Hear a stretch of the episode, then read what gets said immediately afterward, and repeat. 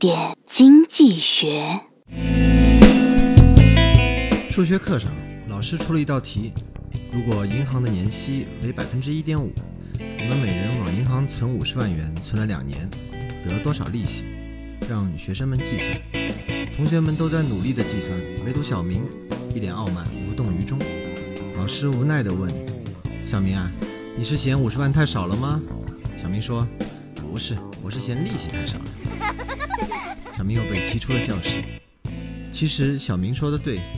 因为按照当前银行一年期存款基准利率百分之一点五来看，如果客户在银行存了十万元，存一年的定期，一年以后本息收入就是十万零一千五百元。